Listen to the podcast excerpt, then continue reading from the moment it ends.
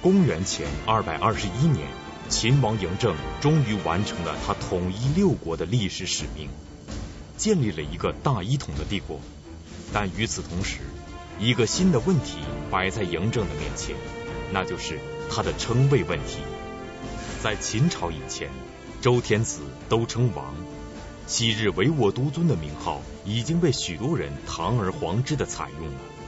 秦王嬴政面对着自己大一统的江山，他觉得王的称号已经无法彰显自己的威严了，必须寻找一个新的称谓。于是，一个新的称号诞生了，那就是皇帝。那么，皇帝一词究竟有着什么特殊的含义？嬴政为什么独独钟情于这两个字呢？河南大学王立群教授做客百家讲坛，为您精彩讲述王立群读史记秦始皇之集权皇帝。公元前二百二十一年的一天，秦王嬴政坐在他的都城咸阳的大殿上。这一天，他分外高兴，因为。刚刚接到他派往齐国的使者给他带回来一个消息，这个消息说齐王田建愿意去做一个五百里地的封君，然后举国投降。这个消息对嬴政来说太好了。第一，齐国的不战而降，大大缩短了。他扫平六国的时间。第二，他对齐王田建的愚蠢感到可笑，因为根本就不存在一个五百里地的封君的事。而大殿上的大臣们听到出使齐国使者的汇报以后，都在高呼万岁。就在这个时候，嬴政向当朝的大臣们提了一个问题，他说：“如今天下大定，我呢也不能再叫秦王了，我该叫个什么？请大家商量一下。如果再叫秦王，就不足以显示我们大秦国的胜利，也不足以名垂青史。”嬴政这番话说完以后。大殿上鸦雀无声，然后大臣们开始纷纷议论起来。手下的大臣，包括最重要的丞相、御史大夫，还有廷尉，这就廷尉是李斯了，在一块商量以后，向嬴政报告。他说：“古代啊，最有名的莫过于三皇五帝。”三皇就是所谓的天皇、地皇、太皇。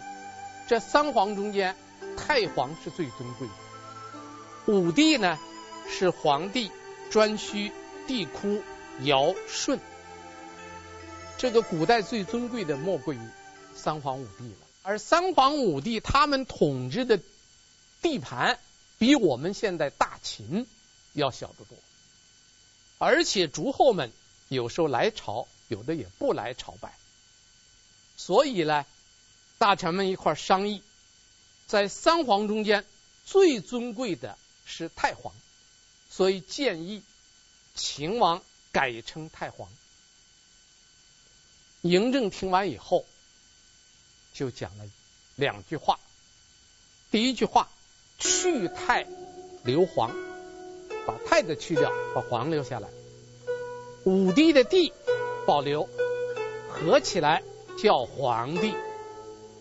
这就是嬴政在扫平六国以后，他提出第一个问题，而且自己当机拍板做了个决断。这大臣们又说：“他说今后你的所有的命令都叫做制书和诏书，而且你本人这个本人自称啊。”称朕，朕这个字啊，在中国古代，它是个第一人称代词，原来谁都可以用，现在就说只有秦王他才能够专用，这就是中国皇帝之称的由来。皇帝的称号就是在秦始皇扫平六国以后，他定下来叫大臣们讨论的第一个问题。这个定下来以后，嬴政又提了第二个问题。他说：“过去啊，古代的君王死过以后，新继位的君王和大臣们要根据先王的一生的表现，给他用一个字儿概括一下。这一个字儿呢，叫谥。他说这个做法不好，这个做法呢是后代的即位的君王和大臣。”议论前代的君王，这叫以下易上。他说：“从我这儿开始，以后废除谥法，我叫始皇帝。我死以后，这就叫始皇帝了。下面呢叫二世、三世，一直到万世。这嬴政在灭了六国以后，他做的第一件事儿是两个问题：第一。”自称皇帝。第二，取消谥法。这两件事情在中国历史上都是大事情，因为从此以后，中国历朝历代的最高统治者谁也没有再改变称呼，都叫皇帝。皇帝就由此而来。那么，嬴政的这种做法。表现了一种什么样的心理呢？我们可以毫无保留地说，嬴政这个这种做法的本身，表明他的头脑已经开始发热了。他用了不到十年的时间扫平六国，统一天下，在他以前三十五代秦国的国君没有完成的事情，他不到十年全部完成了。所以这个时候，他觉得他的秦王朝。可以传之万世，不可能再出现改朝换代了。而且他不允许这个后代的君君王和大臣给前代君王议定施法，实际上是取消了，也就是剥夺了后世对他生前的任何批评，因为施法是一种批评啊。那有的皇帝。死了以后称武，我们讲过汉武帝、武帝，有的称文叫文帝，这都是有讲究的。称文称武都是要有一定的标准才能称文称武的。还有的皇帝没有活到他应该活的年龄被杀了，他可能被称为哀帝啊哀，像这个文武哀都是谥，都是谥号，但是秦始皇把这统统剥夺了。就不允许死后对他的批评都不允，那么生前呢，就更不允许了。这就带来了一个问题：那秦王嬴政在继承了这个国君的位置，完成天下统一后，为什么他立即做的事情就是自称皇帝，而且取消谥法？为什么？秦始皇统一六国后，自以为德兼三皇，功盖五帝，于是“皇帝”一词也就诞生了。由此开始，他还制定了一系列与皇帝有关的制度，如制、诏是皇帝命令文告的独特形式。陛下是臣民对皇帝的尊称，皇帝的亲属也有了独有的称谓，如皇帝的父亲叫太上皇。皇帝的母亲叫皇太后，皇帝的妻子叫皇后等等。与此同时，秦始皇还建立了与皇帝相关的礼仪制度。但是由于史料的匮乏，它的原始面貌我们很难理清了。那么让人奇怪的是，秦始皇为什么在统一天下后就立刻要为自己正名呢？这里边的原因，大体上来说。是三点：第一，证明；第二，神话；第三，圣化。我们分别加以说明。啊，中国古代的文人，特别是中国古代的帝王，都非常重视证明，因为这个先秦诸子非常重视证明。孔子就说过一句非常有名的话，叫“必也证明乎”。古人都认为名不正言不顺，所以正名是一件大事情。秦始皇统一天下以后，他第一个要做的事情，这个所谓商议一个帝号，实际上从本质上讲，就是要定一个称呼，自己怎么称，这叫正名。啊，这是第一点。第二点，神话，因为称皇帝的过程，也就是树立自己绝对权威的过程。什么叫皇呢？据古书的记载，天人之总称叫做皇。什么叫帝呢？帝者天号，帝是天之号，所以皇和帝在中国古代是两个最神圣的词。秦始皇要把这两个最神圣的词拼到一块儿，作为自己的称呼，这明摆着是要神化自己。第三点是圣化。秦始皇是一个皇帝意识非常强烈的一个帝王，他这个帝王意识啊非常强烈，所以他需要把自己放在一个至尊至圣、至大至上的位置上，所以他需要圣化自己。那么怎么个圣化呢？我们举两点可以看得出来啊，一个。是以龙自居。我们中国这个龙是一个民族文化的象征，而在先秦，龙是一种神物，龙也是民间老百姓对皇帝的一个俗称。所以呢，秦代的老百姓称秦始皇叫祖龙，你不是始皇帝吗？所以老百姓都称他为子祖龙。据《秦始皇本纪》中间记载，就秦始皇临死之前，民间流传的一句话，这句话叫“今年祖龙死”。这个话呢，就传到了秦始皇的耳朵里去了。这种话带有预言性质的，我们把它叫做什么呢？叫做谶，就是一种预言。秦始皇听完以后啊。脸沉下来，好长时间没说话。他后来就做了个解释，他说：“祖龙者，人之先也。”他祖龙是什么呢？祖龙不是指我，祖龙是指人类的先祖。他否认自己就是祖龙。实际上，他这个龙的意识非常强，也就是帝王意识非常强烈。再一个呢，垄断心态。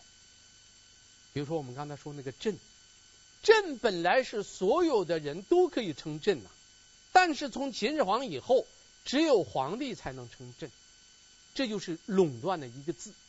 这垄断的一个字，实际上就是表现了秦始皇唯我独尊的一种思想。因为帝王制度实际上就是一人制度，所有的权力。都控制在一个人的手里边，所以他要垄断这个“朕”这个字。以上我们讲了三个方面：证明、神话、圣化。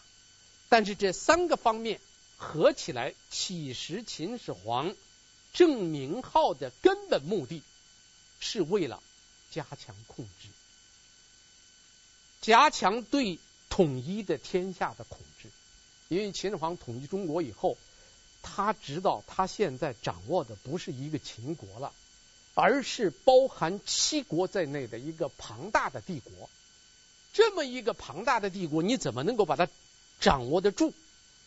他需要树立自己的绝对权威，便于控制整个的天下。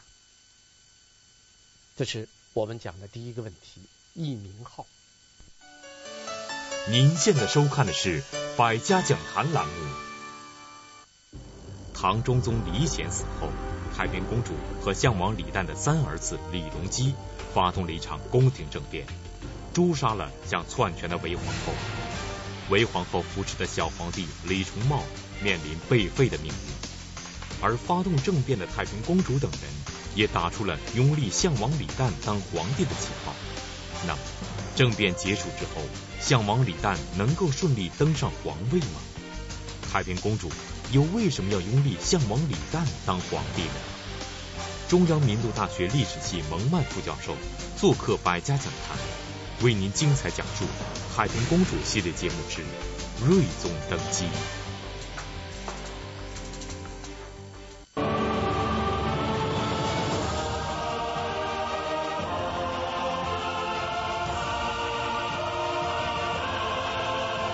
山高人为峰红塔集团，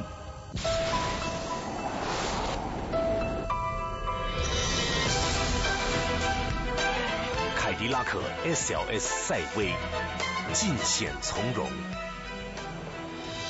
Cadillac，思念金牌水饺，好功夫，好材料，自然好味道。让世界尝尝中国的味道，思念金牌水饺。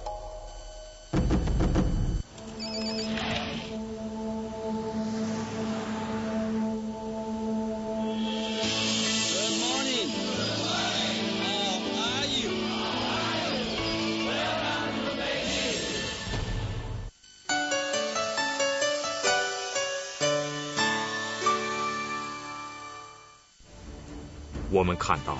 秦始皇在统一六国后，还在运用各种手段加强巩固自己的统治。可以说，他所建立的皇帝制度在许多方面都具有首创性。而这些制度绝大部分被汉王朝继承下来，稍加变动，使之更加完善。此后的两千多年间，虽然历代王朝都对皇帝制度有所损益。但秦始皇确立的这个制度的基本框架和精神基本上没有变化，它影响了中国社会几千年。但是在这里，秦始皇仍有一个问题不能回避，那就是他毕竟是夺了周朝的江山而建立的一个大帝国。这一点，秦始皇又如何向天下人解释呢？当然。秦始皇是夺了人家周天子的江山，建立了秦帝国。那么你夺了人家周朝，周朝分为西周与东周，东周又分为春秋跟战国。秦始皇最后是把东周也给灭了，把这个周天子封的诸侯全灭了，等于是从周朝夺了一个江山。那么你这个夺合法不合法？这就存在了一个问题。秦始皇要为自己的秦帝国寻找一个合法性的依据。这历代帝王，如果我们通读二十四史，你发现这个历代帝王在论证自己的合法性的时候，都玩了四种把戏。我们概括起来，这四种把戏：第一叫辅衬，第二叫德运，第三叫传国玺，第四叫封禅。这个帝王他当了帝王以后，怎么证明自己就是合法的呢？他都是这四条，这四条要么全做，这四条呢，要么做其中的几条，来证明自己是个合法的皇帝。我们看秦始皇怎么做的啊？我们先说这个辅衬，辅是福瑞啊，祥瑞。一般一个新王朝建立之前。他会出现一些祥瑞的事。这个秦始皇建这个建秦帝国的时候没有出现祥瑞，他后来怎么办呢？他找了一个根据，他说五百年前，五百年前啊，秦文公打猎打到一条黑龙，这是个祥瑞。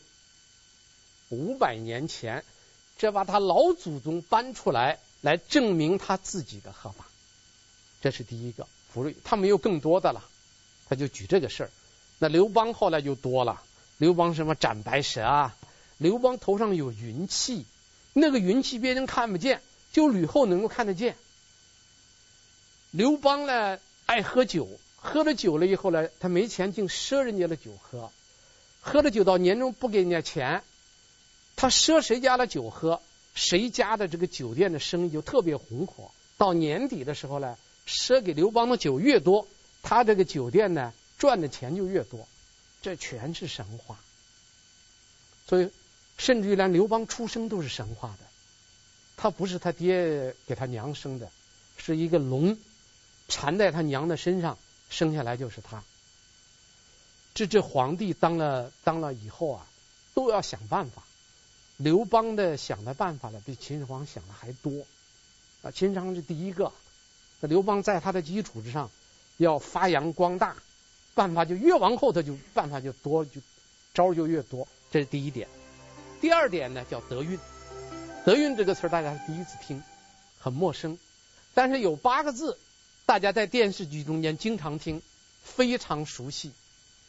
就是我们看电视剧中间一读皇帝的圣旨，前面八个字是什么？奉天承运，皇帝诏曰。这八个字，每一个中国人都知道，都非常熟悉。我现在就讲奉天承运。什么叫奉天？奉天是奉天命，承运是承德运。这个德运呢，就是过去我们光说奉天承运，没有掰开来讲，掰开来讲。是奉天命承德运，这个德运是怎么来的呢？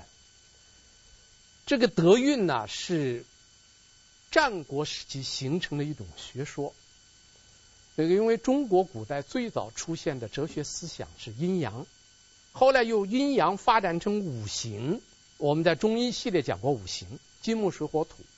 古代的帝王啊，他们把每一个王朝和金木水火土相配。这个在秦始皇这时候是怎么配的呢？他说人家周朝是火运，周朝是火运，那么秦始皇就称他这个王朝是什么呢？是水运，水可以克火嘛，所以我是水运的王朝啊。而这个说法是齐国一个人叫纣延他提出来的，他提出来金木水火土是五种德。这王朝的更替是一个德运王朝取代了另一个王朝，这叫五行相克。这个五德终始呢，就是金木水火土，这代表着五行中间的每一个行的王朝，它是互相取代的。周朝是火，秦朝是水，这个五行又和。五色相配，红黄蓝白黑和五色相配。那么水配的是什么颜色呢？水配的颜色是黑。五行再和东西南北四方相配，东西南北中四方相配。那个水配的是什么呢？水配的是北。秦始皇就说他那个王朝是水运王朝，他取代了火运的周朝。而这个水运呢，在方位是北，在四季是冬季，还有和五色和颜色相配，它是黑色。这是一个完整的一个五德终始。所谓这个王朝的交替，就是代表不同德运的王朝一个取代一个，这样来的。所以秦朝很明显。水运，北方，冬季，颜色上黑，所以大家看过张艺谋上演的英雄吗？你看那个英雄，那个秦皇的大殿上，秦始皇穿的衣服，包括文武百官的衣服，还有大殿的颜色，主色调什么色呢？黑色。当时你要不懂五行五德这个说，你就看个热闹；懂得了你就明白。它是有讲究的，而且这个秦始皇还规定，我这个水运王朝，水运是主，它的这个数字啊是主六，因为这个水是阴，火是阳，啊，水是阴，火是阳，所以水运王朝以六为吉数。它这个六是怎么来的呢？我们看两个卦。五行和八卦的相配，这个是乾卦，这个是坤卦。乾卦的是阳，坤卦的是阴。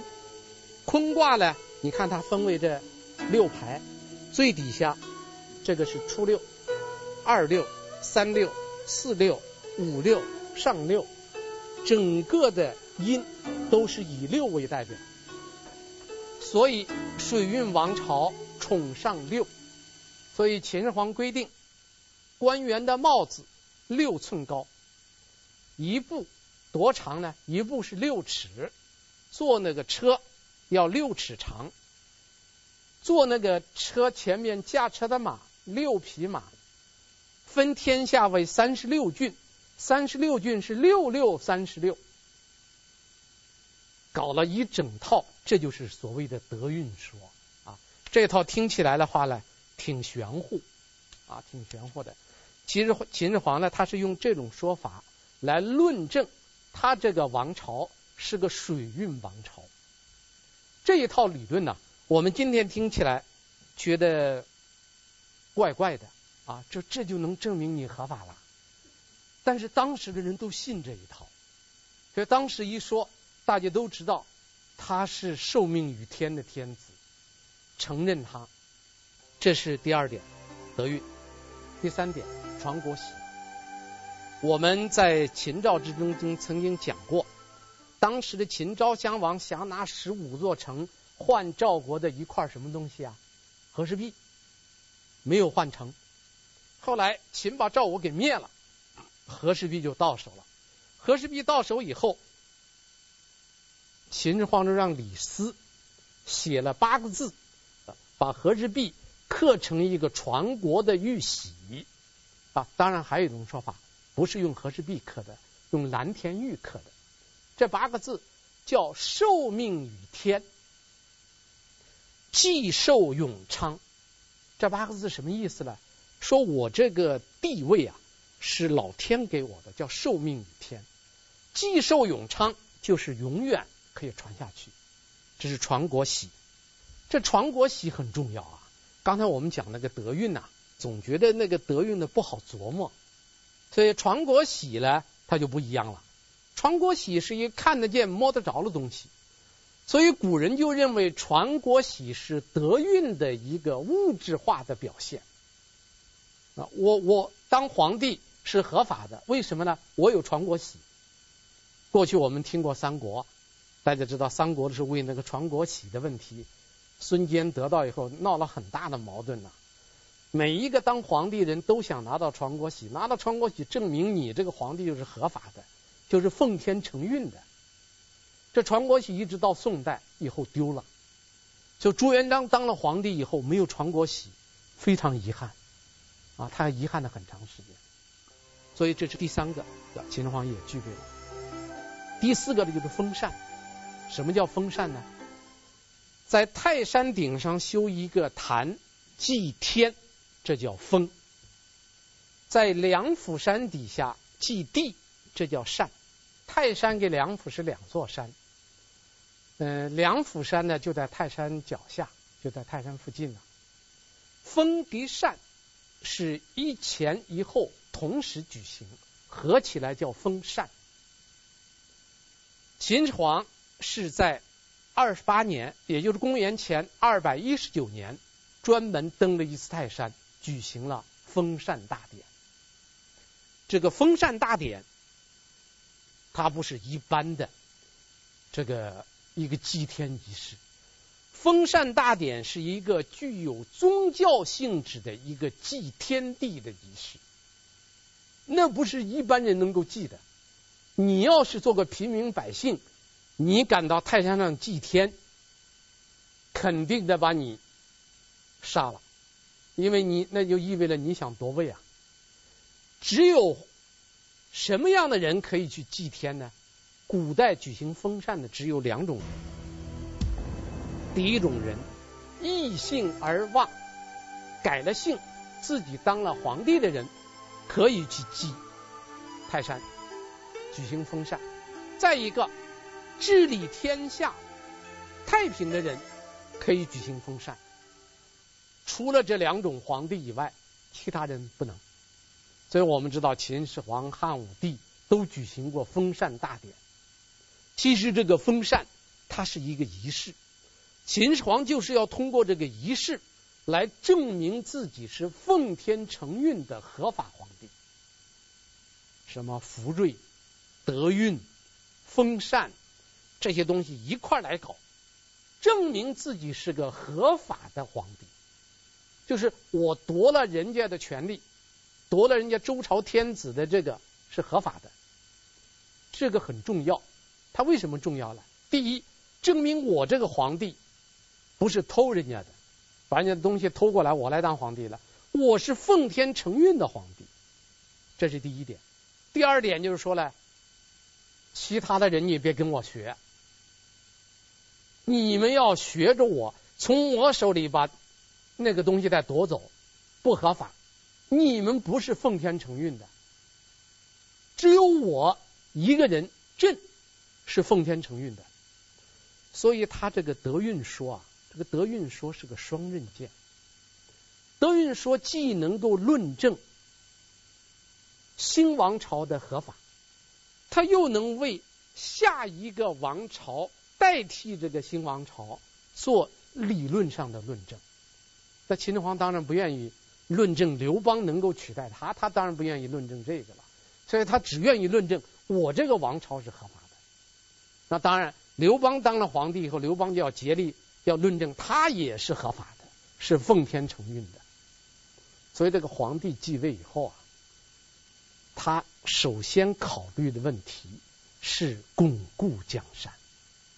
打江山不容易，坐江山更不容易。所以，所有这些做法的目的，就是从舆论上证明自己合法，便于自己控制天下、统治天下。实际上，他是从思想舆论上来完成对天下统一、对天下的统一，这是很重要的一点。您现在收看的是《百家讲坛》栏目。长城作为代表中国的一个文化符号，有人说这是中国劳动人民勤劳智慧的象征，也有人把它看成是秦始皇实行暴政的一个历史印记。一曲千古绝唱《孟姜女哭长城》，反映了百姓对这段历史的泣血控诉。那么，我们该如何看待中国的万里长城呢？两千多年前的秦始皇为什么要修绵延万里的长城呢？敬请关注系列节目《王立群读史记·秦始皇之万里长城》。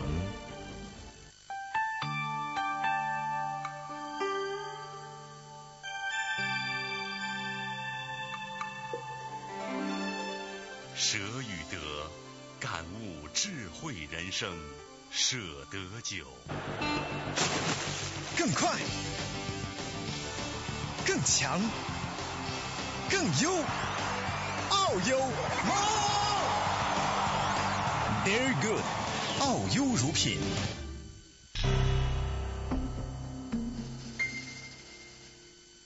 高度决定视野，角度改变观念，尺度。把握人生。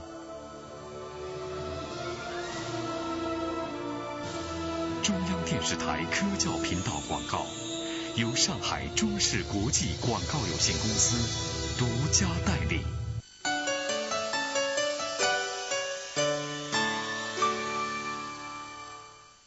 其实我们说，秦始皇无论是称皇帝还是神话自己，其目的只有一个，那就是。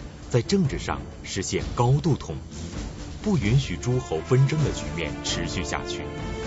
所以秦始皇首创了皇帝制度，他用五德学说来证明自己统治的合法性，保障了官方思想舆论上的统一。但仅有这些还是远远不够的，在加强对地方和官员的控制上，秦始皇也是想尽了办法。那么这一点他又是怎么做的呢？你光有思想上的统一不行啊！你怎么能够从组织上保证你天下的统一呢？秦始皇也想了办法。这个办法就是公元前二百二十一年，当秦始皇刚刚灭完六国以后，丞相王绾就给他提了个建议，说我们灭了六国，这六国中间有三个国家离秦国太远，一个是燕国，一个是齐国，还有一个楚国。这三国呢，原来离秦国就很远，这三国我们现在不好控制。我建议在这三个国家封你的儿子做诸侯王。用他们去控制这些国家。秦始皇听说以后，就把这个事儿交给大臣们去议论。然后在朝堂上议论的时候，大臣们的意见是一边倒，绝大多数大臣都赞成王绾的说法，一定要封皇子为诸侯王，镇住这三个边远的诸侯国。只有一个人反对，这个人是谁呢？李斯。李斯反对。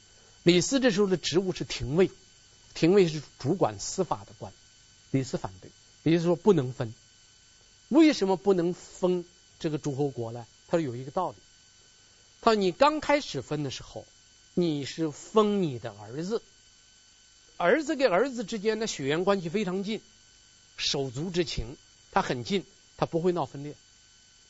但是儿子传孙子，孙子再往下传，越传越远，将来。传个几代以后，那几代以后那些诸侯王的血缘关系就远，因为血缘关系近你来分，因为血缘关系远，他们互相之间就要争土地、争权力，这就是周天子最后闹的春秋战国闹得不可收拾的原因。如果我们今天分了，我们还会走周天子的老路，所以不能分天下。只能实现郡县制。